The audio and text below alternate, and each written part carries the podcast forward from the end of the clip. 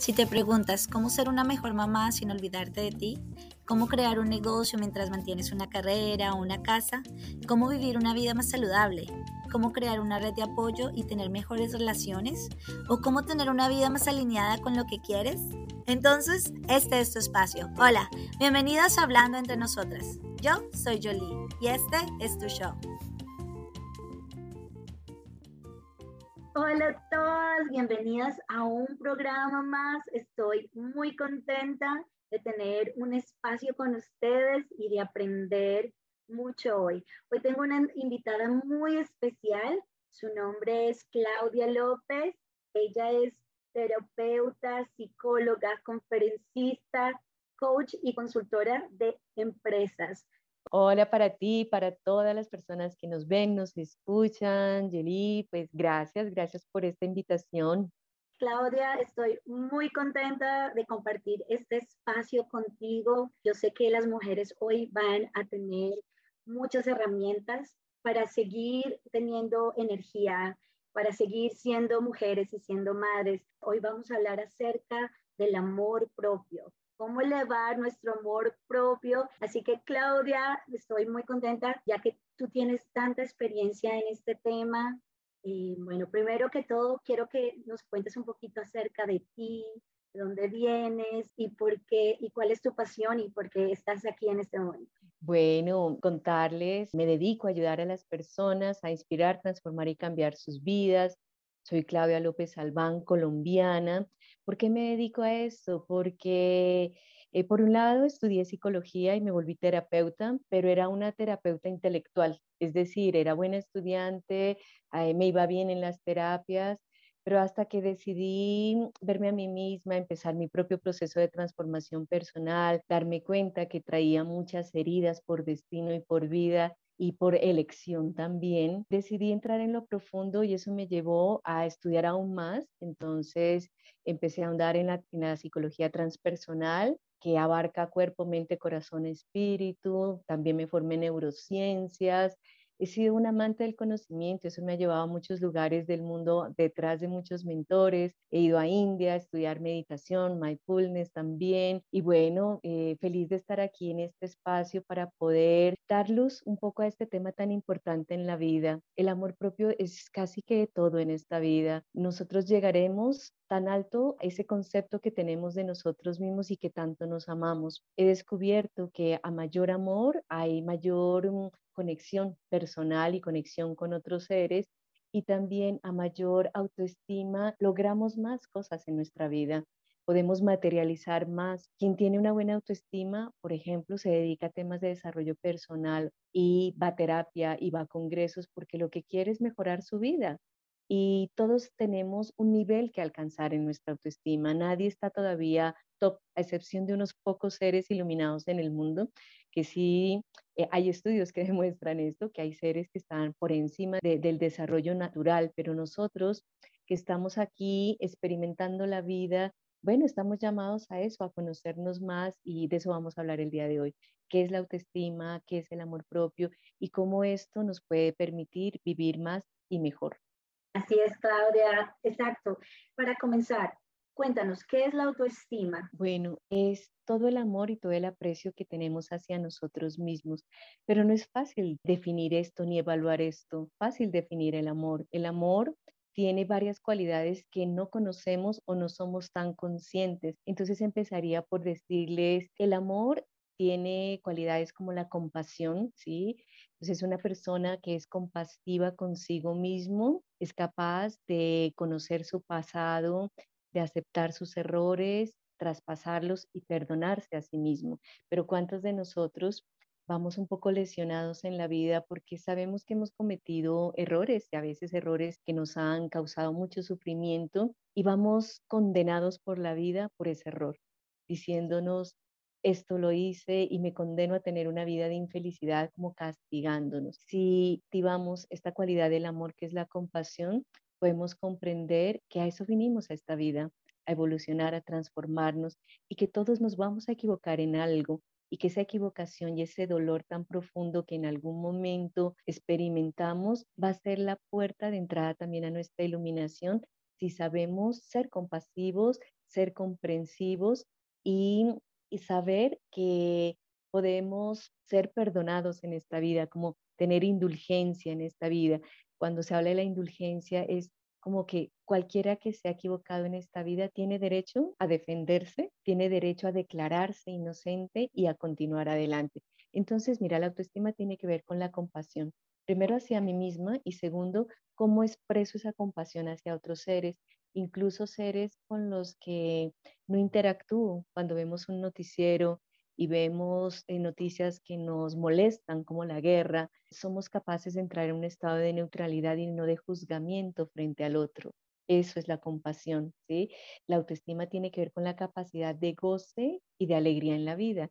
Quien se ama bien busca niveles de felicidad y busca experimentar la felicidad a través de diferentes experiencias entonces comprende que si bien el sufrimiento ha estado en su vida, es un aprendizaje, también comprende que la alegría le permite conectar y expandir aún más su amor. Entonces es otra de las cualidades del amor.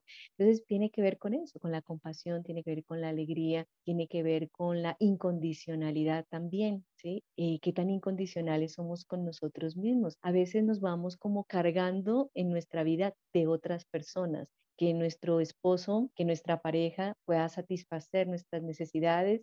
Entonces me siento eh, apoyada, me siento tranquila, me siento feliz. Pero resulta que cuando descubrimos que nosotros somos nuestra propia condición y necesitamos ser incondicionales con nosotros mismos, eso quiere decir que confiamos plenamente en nosotros y que sabemos que somos sustentados por la vida, y al ser sustentados por la vida compartimos con el otro, pero no queremos que el otro nos dé todo para sentirnos bien. Entonces, eso tiene que ver con la autoestima. Bueno, ahí hay algunas pistas que espero sean útiles para todos los escuchas en este momento. Y a veces nuestra autoestima ha sido puesto por nuestros padres, lo creemos o por las personas en el exterior y cómo cambiar ese pensamiento que tenemos con base en algo que pasó en nuestra infancia o una persona que nos hirió y dejamos que eso sea nuestra fuente y no salir, no, no tratar algo nuevo.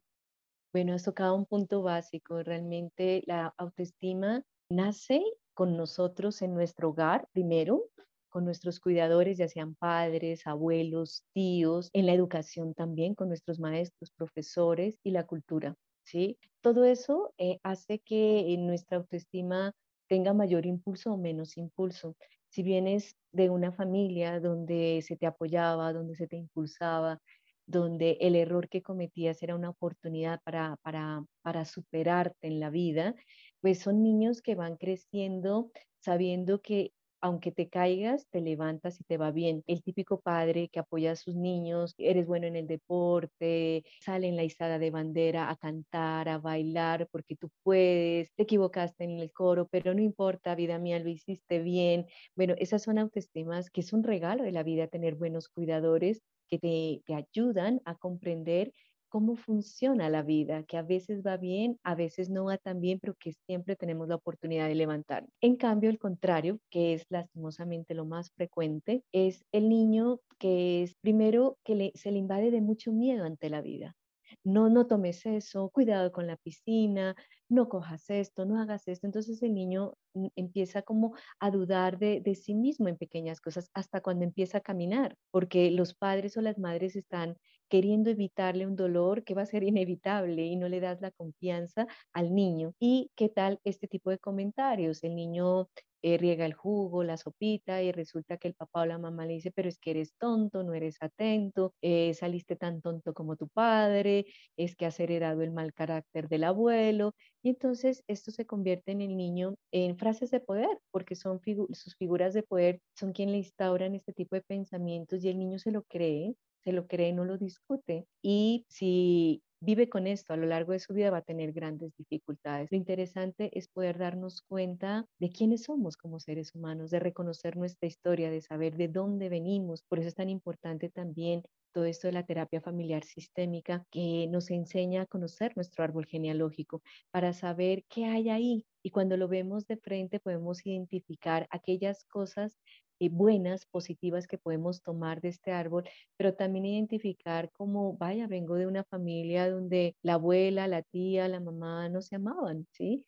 Que eran mujeres violentadas por la vida, por sus hombres, por el trabajo, por la sociedad, y resulta que ellas me han dado esto, pero me estoy dando cuenta que eso no es lo que quiero para mi vida. Entonces empezamos a trabajar internamente para poder cambiar esas programaciones, para poder cambiar esa información y para poder darle paso a nuestra vida a una transformación. Todos tenemos experiencias que no han sido buenas en la infancia y que necesitamos superar en nuestra vida adulta. A eso se le ha llamado también algunas heridas. Entonces, hay muchos terapeutas que, que hablan de estas heridas, como la herida del abandono, la herida del rechazo, la herida de la humillación, y como estas heridas las llevamos cargando a lo largo de nuestra vida. Es decir, a la infancia es poder reconocer nuestra historia para poder transformarla y para poder, a partir de esa sanación, poder construir una mejor valía sobre nosotros mismos. Este es un proceso que no acabará nunca, ¿sí? Por más trabajo personal que hagamos, siempre necesitamos crecer más, pedirnos más para poder convertirnos en seres que vivamos las vidas que queremos vivir. El problema es que a veces las personas ni siquiera saben qué tipo de vida quieren vivir. Entonces la autoestima tiene que ver con esta parte de la historia personal, pero también tiene que ver con historias de fracaso y éxito que hemos tenido a lo largo de nuestra existencia, ¿sí?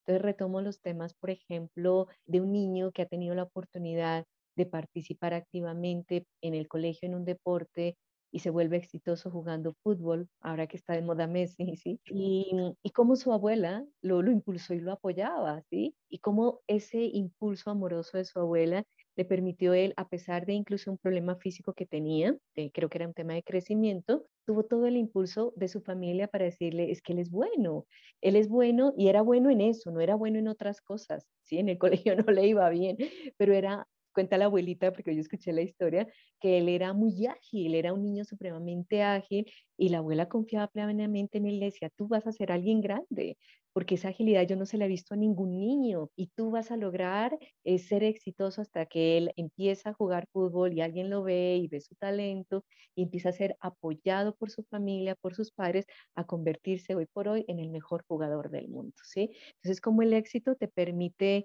tener confianza y dar pasos de avance en tu vida. Y como el éxito pasa exactamente lo mismo, nos hunde en la depresión, en la frustración, en el no puedo, no soy capaz, en el miedo, y eso hace que a veces nos sintamos tan mal, tan frustrados que no lo volvemos a intentar. ¿Cuál es la clave? Es saber que así funcionamos, que vamos a, Messi no se las ganó toda tampoco, tuvo que fracasar muchos partidos, tuvo que vivir una experiencia crítica de salud y superarla para poder convertirse en quien es. Entonces tú y yo estamos también en la misma condición, en poder identificar que hay muchas cosas que en nuestra vida aún no salen. Yo tengo cosas que, que la tengo en mi lista de metas, de sueños, de anhelos y a veces la veo año tras año y digo, pero ¿qué pasa? Todavía no, no lo he logrado que a pesar de que, no sé si a ti te ha pasado, nosotros que estamos en las redes sociales, haces algo con tanta ilusión y de repente no se conectan todas las personas que quieres y entonces tienes el deseo de retirarte inmediatamente, pero hay un poder más allá de ti mismo, amoroso, que sabe que lo que estás haciendo es algo que te apasiona, que quieres, que hay un llamado ahí del alma para continuar. Y a mí me pasa y digo, yo sigo. Y recuerdo algo de una de nuestras mentoras que decía, un alma a la vez así sea un alma a la vez y continúas. Entonces, por ejemplo, cómo esos motores nos ayudan a, darnos cuenta que necesitamos trabajar duramente también, ¿sí? necesitamos esforzarnos y necesitamos también superarnos a nosotros mismos. En la medida que vamos dando pasos de avance en la vida, con estos logros, nuestra autoestima va creciendo, nuestra confianza en nosotros mismos va aumentando y vamos sintiéndonos como, puedo, soy amoroso, soy capaz de hacer eso. Entonces, mira que tiene que ver con muchas cosas la autoestima, con nuestra historia personal, con nuestras experiencias de éxito y fracaso en la vida. Como consultora empresarial hago una pregunta muy frecuente en las empresas y les digo a los que entrevisto en mis procesos de coaching y demás, quiero que me cuentes eh, una experiencia de éxito en tu vida y cómo te sientes y a la gente le cuesta encontrar experiencias de éxito. Entonces encuentran experiencias como el día de mi graduación. Ok, eso está genial, hay que celebrarla. Yo creo que es un día que muchos recordamos, el día que en mi caso, cuando me gradué del colegio o de psicóloga, Claro que lo recuerdas porque hay una celebración familiar, hay como un cierre de un ciclo. Entonces, bueno, ese es un momento de éxito vital en tu vida, pero hay más, ¿sí? Imposible que no tengas algo más que tu graduación. Yo les digo, enumera 10 momentos de éxito en tu vida. Hay personas que quedan como en blanco, ¿ah? como que algunos se atreven a decirme, no lo veo, no lo encuentro, no se me ocurre absolutamente nada. Y de repente hay, hay un líder de un proceso que ese ya va en la número 7 y se la sabe todas y dice, mira, en el colegio me gané esto, en la universidad me pasó esto, en este trabajo, en esta empresa hice esto, y bueno, y lo cuentan con alegría, con dicha, con gozo. Bueno, entonces dices, ok, cuando reconocemos en nuestra historia personal todos esos escalones de éxito que hemos tenido, fortalecemos nuestra autoestima, ¿sí? Y esto viene de logros y de personas que nos reconocen cosas, pero viene también del interior, que es lo más importante, el de sentir, mira lo que he hecho, en quién me he convertido y cómo he superado estas experiencias, ¿sí? Para alguien que, por ejemplo, no tenía opción de ir a una universidad y trabajaba y se pagó una universidad nocturna, graduarse es, wow, es un exitazo en la vida, ¿sí? sí para muchos, por ejemplo, el éxito está en tener hijos y está genial, claro, tener hijos es un éxito porque es dar a luz a una nueva vida, pero más éxito que ese hijo se convierta en un ser extraordinario. Es un hijo para la vida resulta que eso le va a dar como la satisfacción de decir algo bueno hemos hecho con el padre quizás o con su familia para que este ser esté brillando de tal manera, porque pues la madre ha tenido que hacer un gran aporte para la vida de ese ser. Entonces, mira qué importante, entrando a, tu tema, que es el tema, sé que trabajas mucho con madres de familia, es como una madre que se ama a sí mismo, uno de los mejores regalos que le puede dar a su hijo es eso, que él pueda ver que es una madre que se ama, que no es una madre que se la pasa sufriendo en la vida, porque también encuentro madres que les dicen mucho a sus hijos, por ti renuncié a mis sueños, por ti salí a trabajar y no pude hacer lo que quise hacer en mi vida, pero afortunadamente tú lo estás logrando y se victimizan frente a esa historia personal. Entonces, ¿qué es lo que aprende el hijo? Ah? El hijo aprende que, oh, por mi culpa, mi madre ha sido infeliz y yo ahora soy feliz, pero me siento culpable por mi felicidad porque ella no fue feliz. Y entonces eso genera conflicto en las personas y frena procesos en las personas también, ¿sí? Como para ser una buena madre tengo que sacrificarme de mis sueños. Entonces hay una enseñanza de, o oh, para ser buena madre tengo que hacer eso en el futuro con mis hijos también. Exactamente, entonces una madre, es cierto que, que, a veces hay que sacrificarse más cuando las madres no han querido o no han planeado estos hijos, que eso le ha pasado Antiguamente, eh, o sea, el 70-80%, hoy por hoy está cambiando y muchas personas planifican, ¿sí? Otras tantas en la humanidad todavía no, pero sí es cierto que a veces hay que abandonar, pero es como te cuentas la historia, ¿sí? Puede que sí haya sido duro, pero es como le cuentas la historia al otro, ¿sí? Como que tu hijo necesita escuchar una historia también fantástica de su llegada, que no sea tan trágica, para que le puedas dar a él el poder de la vida, el poder sentir que ha venido algo importante también en esta existencia. Entonces, madres queridas, necesitan amarse profundamente. Y bueno, esto en el caso un poco de ser madres, pero a que también hay que ir a otros planos de la vida, como bueno, como es nuestro rol en, las parejas también, que ahí es donde muchas a veces hemos perdido las lecciones, ¿sí? Y tenemos la tendencia a repetir lecciones porque podemos sentir que nos amamos a nosotros mismos, que las madres están criando buenos hijos para la vida, pero resulta que vamos al plano personal de pareja y hay parejas que son un desastre, ¿sí? Hay relaciones de un alto nivel de sufrimiento, hay relaciones de mucha victimización, de mucho abuso, de mucha violencia también. Y claro, si tienes una pareja, imaginémonos una pareja que todo el tiempo nos está diciendo qué gorda estás, qué fea estás, mira, ya ni te arreglas, es que te va muy mal en el trabajo. Y todo el tiempo, pues eso nos va minando realmente, ¿sí? Nos va acabando nuestro amor propio, nos empezamos a sentir de esa manera. Y más si tienes un hombre a tu lado, yo creo que son los dos opuestos, lo he visto. O un exitoso que sea un poco agresivo o muy agresivo en esto, o un tranquilote, un, no sé cómo llamarlo, ¿no? Tienes que mantenerlo, comprarle todo, pero de la misma manera se va con otras mujeres o con amigos y tú estás viviendo como este tipo de experiencias. Bueno, eso nos lesiona profundamente, ¿sí? Incluso sin ir a casos tan extremos, cuando somos novios vivimos ese tipo de cosas también, ¿sí? Tenemos esas inseguridades frente a la vida y entonces yo, yo atendí hace poquito una chica hermosísima y su novio muy celoso y entonces ella ya no podía hablar con sus amigas, no podía hablar con su familia, no podía trabajar tranquilamente porque el novio tenía miedo de que alguien vea esa belleza y pues se la robe, me imagino, ¿no? Y se la lleve y cómo ella empieza a cerrar su vida a causa de este miedo de perder la relación también.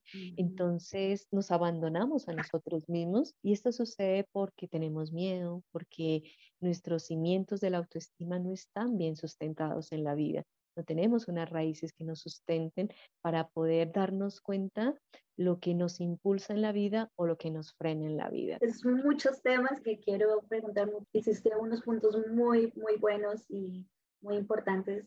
Uno de ellos es cómo nosotras las mujeres nos podemos empezar a querer más, cómo podemos elevar esa autoestima cuando tenemos una relación que no es bueno para nosotros, cuando no nos sentimos bien o también desde nuestro punto de vista, cómo podemos mejorar. Bien, voy a dar pautas sencillas que podamos hacer todos y todas, todas las que nos escuchan. Lo primero es pide ayuda. Yo misma recuerdo en una relación de pareja muy difícil que viví hace muchos, muchos años, que me daba vergüenza contar lo que me estaba pasando. ¿Sí? Y sentía que, como así, ella psicóloga profesional, que le iba bien. En esa época, por fortuna, me dedicaba más a la educación que a la terapia, por fortuna, porque creo que no tenía los elementos en ese momento, sí. para ser una buena terapeuta. Entonces me da pena contarle a una amiga lo que me estaba pasando, a una hermana, a una prima, y necesitamos contarlo para sentirnos sostenidas con alguien. Es importante que no te guardes la historia, compártelo a alguien que quieres y a alguien que sabes que te va a dar un apoyo, que te va a dar un apoyo amoroso, que no te va a juzgar, pero que por lo menos te va a escuchar y te va a orientar, a, darte luces frente a algo en tu vida. Entonces eso es muy importante. Lo segundo, buscar grupos de apoyo. Hoy por hoy, en Internet encontramos muchos grupos de apoyo, incluso gratuitos, donde tú puedes seguir a mentores que te pueden ayudar a través de sus conferencias, de sus intervenciones, a despertarte y a decir, oh, esto me está pasando a mí, esto también me está pasando a mí, y te pone como en posición auxilio, SOS, estoy en peligro, tengo que hacer algo en la vida. Y eso ya te, ya te saca un poco de esa zona de, de shock, que, que, estás como encerrada en esa situación y eso te va a permitir como dar pasos de avance. Si quieres llegar aún más profundo, lo que sí necesitas es pedir una ayuda profesional, por supuesto. Y profesional puede ser un terapeuta, puede ser un mentor, puede ser incluso una ayuda espiritual también, ¿sí? Muchas personas acuden a, un guía espiritual, a un sacerdote, a alguien que les dé un poco de luz frente a estas situaciones y eso te va a permitir salir de la crisis y algo muy importante, puedes empezar tu proceso de transformación también y tu proceso de sanación más profundo. Depende del nivel en el que estemos, pueda que una persona le sirva una conferencia y la despierte, pero pueda que otra persona necesite hacer un proceso intenso de, de terapia de mucho tiempo. Esas son pistas. Otra pista que puede ayudar mucho es que escribas lo que te está pasando, que hagas un diario de aquello que te está pasando para liberarte, para no cargarte tanto y para que cuando revises aquello que has escrito puedas decir, oh Dios mío, esto es lo que yo estoy viviendo, ¿sí? ¿Qué me está pasando? Definitivamente no estoy bien, necesito cambiar y empieces a auto observarte y autocontrolarte también. Y si puedes sola, genial. Y si no, busca ayuda. De verdad es muy importante, ¿sí? Otra cosa, hay, hay otro tipo de ayudas que nos pueden servir muchísimo que son vitales, no solo en autoestima, sino para la vida como tal, y es cuidar tu diálogo interior. Cuida las palabras que te dices, cuida cómo te tratas, deja de decirte palabras duras, fuertes, que no se las dirías ni a tu mejor amiga ni a tu peor enemigo, ¿sí? Cuida ese diálogo interior, aprende a dominar cómo te tratas a ti misma, porque si tienes a una verduga dentro de ti, la vas a pasar muy mal en esta vida, ¿sí? una buena amiga dentro de ti que te está diciendo, Julie, tranquila, ¿verdad que escogiste mal este parejo? Sin embargo, vas a salir de esta a una verduga que te diga, es que otra vez te equivocaste, es que nunca puedes, este vas en el décimo pareja y mira lo que has llegado, una vida miserable. Bueno, eso es muy fuerte, ¿sí?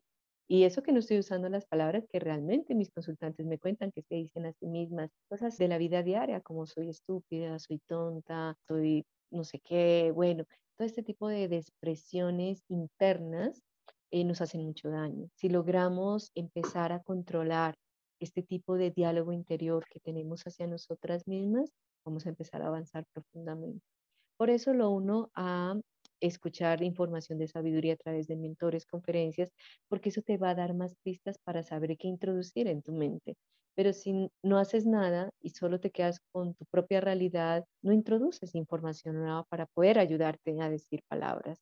Entonces cuida, cuida muchísimo esto de tu diálogo interior, escribe aquello que te pasas, busca información de sabiduría en mentores, conferencistas, redes sociales, terapeutas, guías espirituales Mira, hay mucho por hacer, es decir, sí hay como hacer cosas, dar pasos de avance en nuestra vida para mejorar nuestra vida.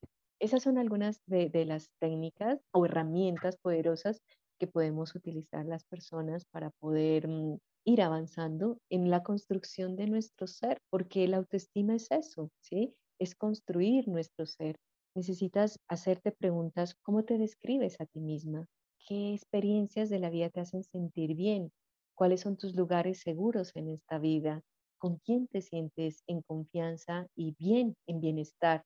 Y también lo contrario, cuál es tu zona de comodidad, dónde te sientes en peligro, qué pasa cuando te equivocas, cómo te levantas de ese error que has cometido, porque todo esto nos permite entrar en el nivel de autoconocimiento que es el único que nos va a ayudar a construir quien queremos ser. Entonces necesitamos conocernos, eso es lo más valioso de todo esto. Cuando una persona empieza un proceso de autodescubrimiento y de autoconocimiento, avanza en su vida. Qué bonitas palabras y qué bonita reflexión acerca.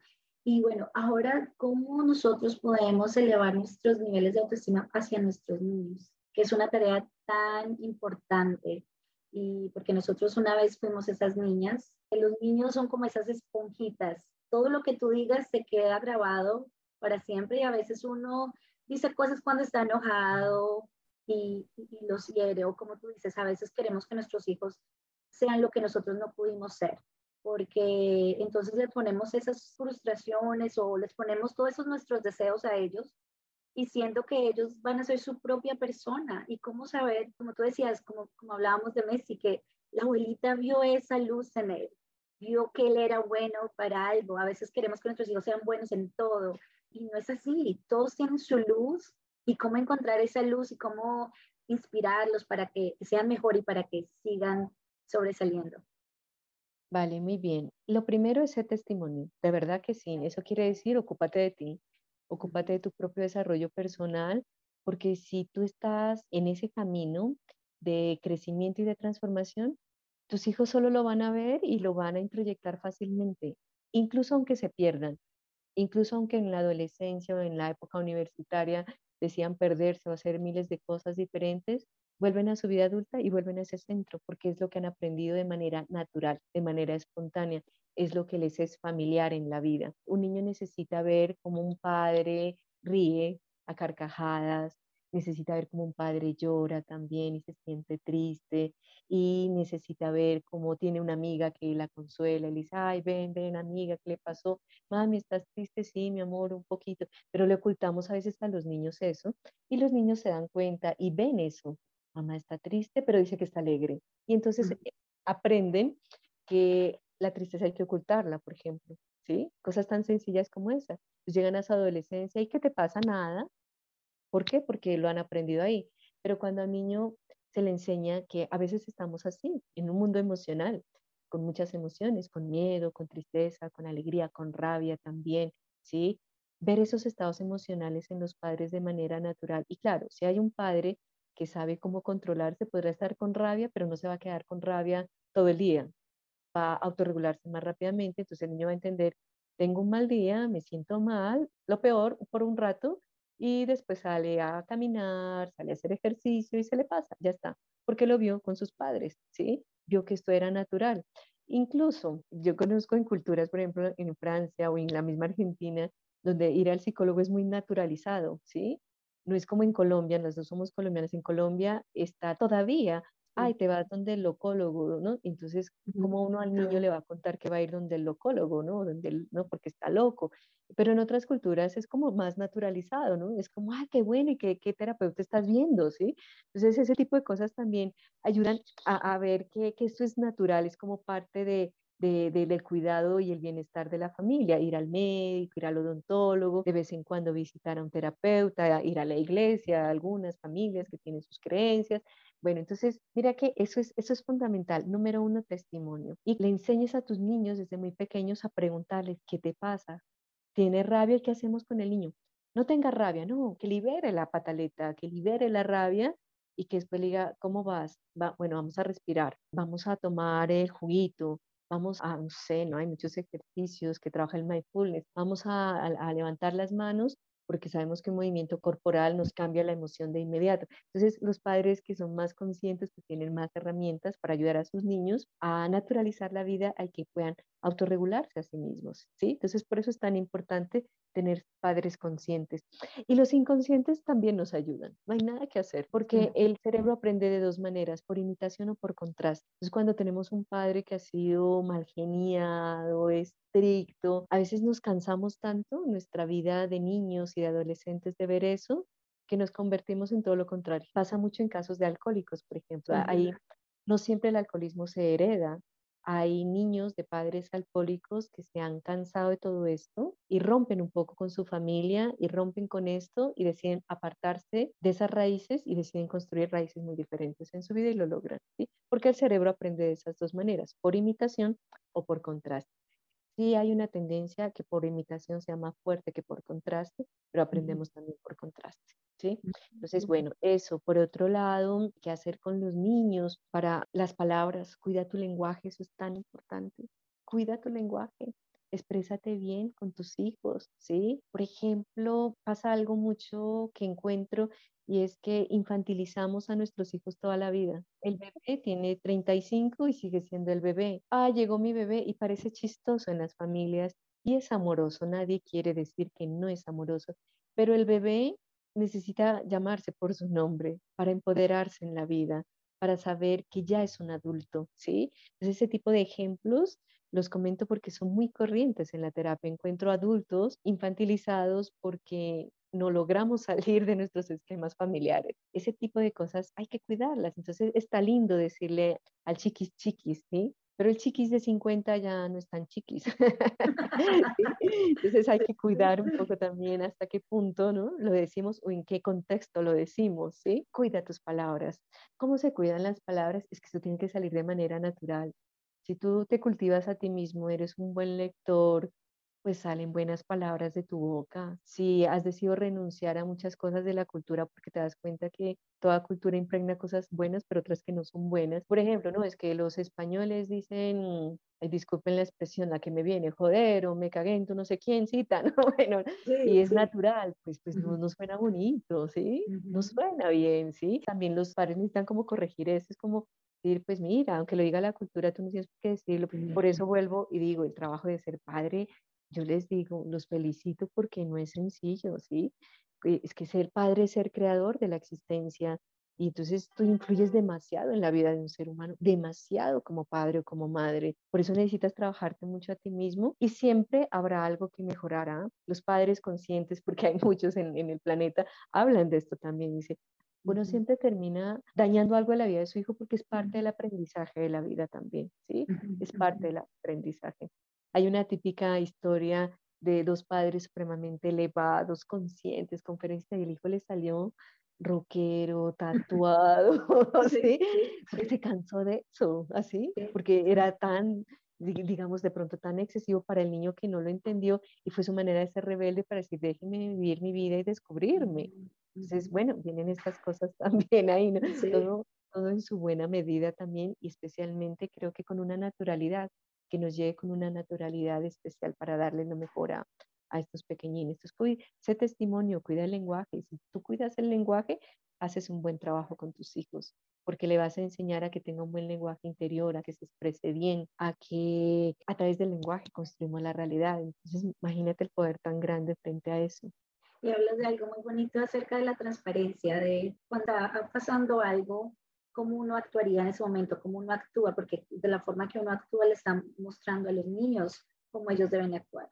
Yo creo que a nosotros como latinos, ay, no, es que ella es de un genio, es de un mal genio y, y lo generalizamos. Entonces, para nosotros gritar, es parte de nuestra cultura y entonces decimos, no, es que así nos enseñaron, así, así nos tocó, o el maltrato, porque pues de vez en cuando les hace falta algo. ¿Cómo tú les dirías a los papás? Porque yo sé que a veces, por ejemplo, es tan difícil el control de, sus emociones, de cómo como papá ayudarnos a controlar nuestras emociones para enseñarle a los niños a controlar sus emociones lo primero que hay que hacer es dejar que el niño libere la emoción, no cortarla. Ya no te pongas bravo, no llores más, no patalees más. Hay que dejar que la emoción salga, porque los niños tienen una gran ventaja y es que la emoción no perdura tanto tiempo como, en un adulto. Los niños se frustran, patalean, gritan, pero se sacuden rápido y se levantan, ¿sí? Mm. Entonces, deja que tu niño exprese la emoción y después pregúntale cómo vas, cómo te sientes en este momento. Y a veces los niños dicen bien y se levantan y siguen con su bicicleta y se van para jugar y ya. Entonces, sé comprensivo con tu hijo como lo fueras con un adulto cuando entra a llorar, que conmueve tanto, ¿sí? Yo creo que las madres por naturaleza, yo recuerdo, mi madre es muy sabia en eso y siempre atendían mis emociones. Y era, ven, cariño, a ver, ven, recuéstate aquí, ¿qué pasó? Y les contaba yo la historia una vez, y dos veces, y cinco veces. Y bueno, las madres tienen esa paciencia para acoger a sus hijos y ya, las sueltas. Todos los que estamos atrapados con la emoción tenemos la necesidad de contar y expresar. A ti te pasa seguramente. Tuviste un mal día en el banco y quieres llegar a tu casa y decir, pero es que fui al banco, hice una fila y, y sale, y es esa necesidad de, ¿no? Y eso en cosas pequeñas, en lo profundo de la vida, pues mucho mayor el deseo de, de sacar eso que está ahí, ¿sí? Entonces deja que tu niño exprese. Lo otro, eh, distráelo con un movimiento corporal. Cuando estamos muy emotivos frente a algo y hacemos por ejemplo, algo muy típico que a mí me ha pasado, voy a la cocina, estoy triste por algo y de repente mi cocina tiene un problema eléctrico y me pasa un corrientazo. Mira, me, me desperté, se me fue la tristeza, ¿sí? Es porque un movimiento corporal hace que el cerebro actúe de una manera diferente. Entonces, distráelo, como ven, ven, ven, vamos a pararnos de aquí, ven, ¿quieres tomar agüita? ¿Quieres sentarte? O bueno, quédate ahí acostado tiradito en el piso un rato, ¿no? Y ellos te ven como que me vas a dejar aquí tirado, pues que te ahí tirado un rato, eso no va a pasar nada. Fuera la vergüenza que pasamos en el supermercado y la típica, ¿sí? Pero el niño va como, primero no, no se vuelve tan manipulativo con eso, porque a veces para evitar que el niño siga gritando hacemos muchas cosas. Y cuando está gritando es bueno hacer imitación frente a esto, como, mira, ¿tú crees que se ve bien así, hacer esto? Y lo puedes imitar, eso lo va a perturbar un montón, pero él va a quedar un poco como choqueado, diciendo así de feo me veo. Sí, cariño, así me veo. Vuelvo a mi madre, que ha sido mi mejor psicóloga, mi mejor orientadora. Ella me decía, ¿ya se vio la cara de fea que tiene? Y esto para mí era como, yo al disimulo me veía en el espejo y como cambiaba, ¿ves? Cambiaba, ¿sí? Y ahora de grande lo que me dice, ve la ruguita que se le está formando ahí por ese mal carácter, ¿no? Entonces como que, o levante los hombros, que está así agachada, ¿sí? Entonces Claro, ese tipo de cosas nos perturban, pero son ciertas y pequeños movimientos hacen que cambiemos nuestra actitud frente, frente a un momento, frente a una experiencia. Entonces, eso es lo que hay que hacer. Si eres una madre más curiosa y has hecho pilates, yoga o mindfulness y estas cosas, pues sabes lo poderoso que es enseñarle a un niño a contar, cuenta hasta cinco, vamos a respirar, ponte las manitos en el corazón, ponte las manitos en el vientre y como este tipo de pequeñas eh, técnicas son muy potentes para ayudarle a los niños a autorregularse y a los adultos sin duda también. También. Todo eso puede ser mm, vital para poder ayudar a tus pequeños a autorregular sus emociones. Wow, Claudia, esto ha sido una excelente conversación. Nos has dado muchas herramientas para nosotras las mujeres y para nosotras las mamás. Dices acerca algo de primero nosotras sanar, antes de poder enseñar a nuestros hijos. Y hablaste algo muy bonito acerca de eso, de que los niños van a hacer lo que nosotros hacemos. Y si ellos nos ven siendo transparentes, mostrando nuestras emociones, cuidándonos, ellos también lo van a hacer. Entonces, qué bonita reflexión. Bueno, ahora cuéntanos, cuéntanos acerca de, tus proyectos, cuéntanos dónde te podemos localizar, dónde todas estas chicas pueden saber más de, de lo que estás haciendo y todos tus proyectos que estás haciendo. Bueno, estoy en Instagram como arroba claudia.inspira. Todos los martes a las 7 pm hora Colombia tengo un programa que se llama el Martes de Inspiración, donde hago unos live que a veces los hago sola o traigo invitados especiales en diferentes temas que tienen que ver con el desarrollo personal, con el desarrollo humano, con la elevación de la conciencia y también con el nivel espiritual. Entonces ahí podrás tener acceso a muchas conversaciones que he tenido con personas maravillosas y mis propias conferencias que tienen la intención de ayudarte a elevar tu nivel de conciencia, a llevar más luz a tu vida, para que te vuelvas en un ser más evolucionado, más consciente. Eso es a lo que me dedico. Voy por esta vida elevando mi propio nivel de conciencia y en esa medida ayudando a otros a también elevar su nivel de conciencia. La conciencia lo es todo, es darme cuenta. Si no me doy cuenta de lo que necesito transformar, no avanzo en esta vida. Por eso es tan importante hacerlo. Tengo un canal de YouTube que el próximo año va a tener más impulso, que también se llama Claudia Inspira. No lo he movido tanto, pero el próximo año ya, lo he dicho públicamente, se va a mover mucho más. Tengo un curso virtual que se llama Cómo crear la vida de tus sueños, que es un curso bellísimo que tiene 36 lecciones que te van a ayudar a expandirte, a poder mm, abrir canales de bendición en tu vida para volverte un manifestador un gran manifestador o manifestadora de deseos en tu vida. Así que eh, muestro ahí en mi curso un poco cuáles son esos secretos que he aprendido a lo largo de mi vida para poder sentir primero como el llamado de mis sueños, en este caso el llamado de mis países. Yo siento el llamado, este año es México, este año es España, este año es Turquía. Y de repente tengo una historia muy linda y es que cuando mi madre y la empleada que nos ayudaba estaban viendo una novela turca, les digo, estaré ahí, ahí en esa cafetería, en ese café frente al Bósforo y se me ríen y dicen, ¿qué? Entonces yo les digo, ya verán. Entonces mi madre cada vez dice, ay, ya, ¿dónde te vas a ir? Porque los sueños están hechos para eso, para manifestarse, para cumplirse. Y el próximo año también lanzaré otros cursos que seguramente ya en las redes sociales te vas a enterar para que puedas acceder también a esta información. Como terapeuta, siempre está mi disposición de agenda abierta para ti, en cualquier lugar del mundo. En este momento tengo personas en Chicago precisamente, de habla hispana, en Nueva York, en Alemania, en México, en Colombia, en Chile. Bueno, así que no importa en qué lugar del mundo te encuentres, el espacio de terapia transpersonal es profundo porque vamos a la esencia de tu ser. Así que ahí podrás ver transformada tu vida y puedes entrar en esa conexión profunda porque quien identifica algo de sanar que tiene que ver con su parte espiritual avanza más rápido que si lo hacemos a nivel mental y emocional. Entonces, quien tiene como, como una conexión profunda con su energía, logra avanzar más rápidamente que en las terapias convencionales. Entonces, bueno, ahí está ese espacio abierto para todas tus oyentes, para que quien quiera puede acceder a este espacio, ponerse en contacto conmigo en arroba claudia.inspira en Instagram o cualquier información seguramente que Julie te la va a otorgar.